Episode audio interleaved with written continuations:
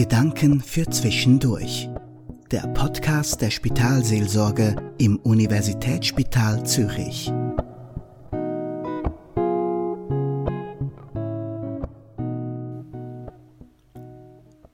Heute erzähle ich von meinem Großvater.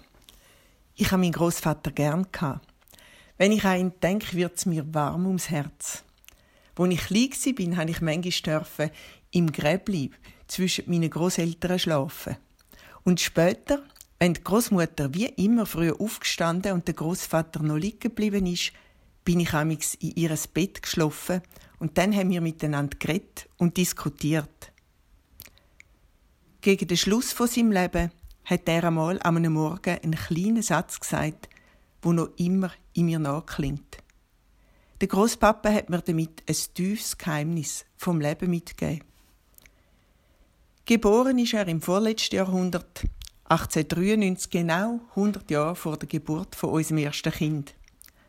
Er ist der Jüngste in einer langen Reihe von Kind und Pflegekind. Die Familie hat ganz einfach auf einem Bauerngut im Hühnermoos gewohnt. Ein abgelegenes und viel zu kleines Stück Land in den Hügeln vom Emmital. Um die Jahrhundertwende haben sie dann einen grösseren Hof im Thurgau kaufen. Dort ist mein Großvater in die Schule. Und wie gern er in die Schule ist. Wissbegierig und fließig hat er alles in sich aufgesogen. Und er ist dabei glücklich gewesen. Am Lehrer ist es schnell aufgefallen, dass die Musima-Buben aufgeweckt sind. Und er hat sie gefördert, er hat für sie gute Lehrstellen gesucht.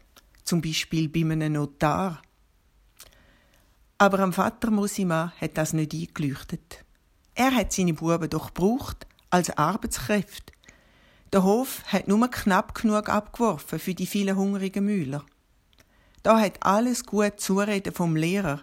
Er soll doch den Uli, mein Großvater, in die Sekundarschule schicken, nichts genützt. Aber die Sehnsucht, mehr aus dem Leben zu machen, hat mein Großvater nicht losgelassen. Und wieder einmal ist der Lehrer vor der Tür gestanden. Nachdem drei von den Brüdern statt in die Lehre halt auf Amerika ausgewandert sind. Und er hat gesagt, du, beim Zoll suchen die Leute, willst du dich nicht bewerben? Mein Großvater hat sich in einem strengen Auswahlverfahren durchsetzen und er ist ein stolzer Zöllner geworden. Es gibt Bilder von ihm, wo er da steht in seiner Uniform mit dem steifen Hut ein großgewachsener, schlanker, gut aussehender Mann. Am Morgen im Bett habe ich als Kind amix abenteuerliche Zollgeschichten gehört, wie mein Großvater Schmuggler von Zigaretten, Stoff und Zeug auf die Spur gekommen ist und wie er für jeden, den er verwünscht hat, eine Provision bekommen hat. In diesen Morgenstunden hat der Großpapa auch von seinem Vater erzählt, wo eine bessere Schulbildung von seinen Söhnen verhindert hat. Nachdenklich und versöhnlich hat der Amix angefügt. Er hat's halt nicht besser verstanden. Die letzten Monate von seinem Leben hat mein Großvater in meinem Elternhaus verbracht. Einmal am Morgen ist er wie immer zum Morgen gekommen, bückt, auf seinen Stock gestützt, ist am Tisch abgesessen und hat gesagt, jetzt habe ich meinem Vater vergeben. Jetzt ist es gut. Meine Mutter ist allein mit ihm am Tisch gesessen. Wie ein heiliger Moment ist es ihr vorgekommen. Jetzt habe ich meinem Vater vergeben. Mit 97, wenige Wochen vor seinem eigenen Tod. Ich weiß nicht, was sich im Inneren von meinem Großvater vollzogen hat. Offensichtlich hat er in selber Nacht etwas loslassen wo ihn ein Leben lang begleitet hat. Mich hat das umso mehr erstaunt, weil er nie schlecht über seinen Vater geredet hat, sondern immer nur das. Er hat es halt nicht besser verstanden. Mich berührt die kleine Begebenheit, weil sie zeigt, dass es nie zu spät ist zum Vergehen. Und dass Vergehen viel mehr mit mir selber zu tun hat, als mit dem Mensch, wo mich verletzt hat oder wo sogar in meinem Leben etwas verbockt hat.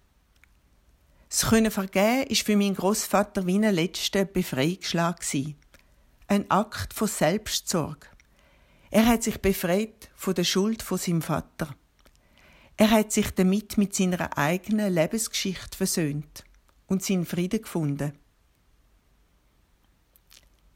Ich wünsche Ihnen, dass Sie tief inne mit sich ins Reine kommen.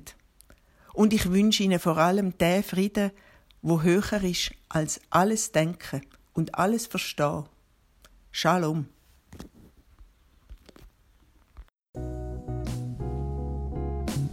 Das war der Podcast der Spitalseelsorge im USZ.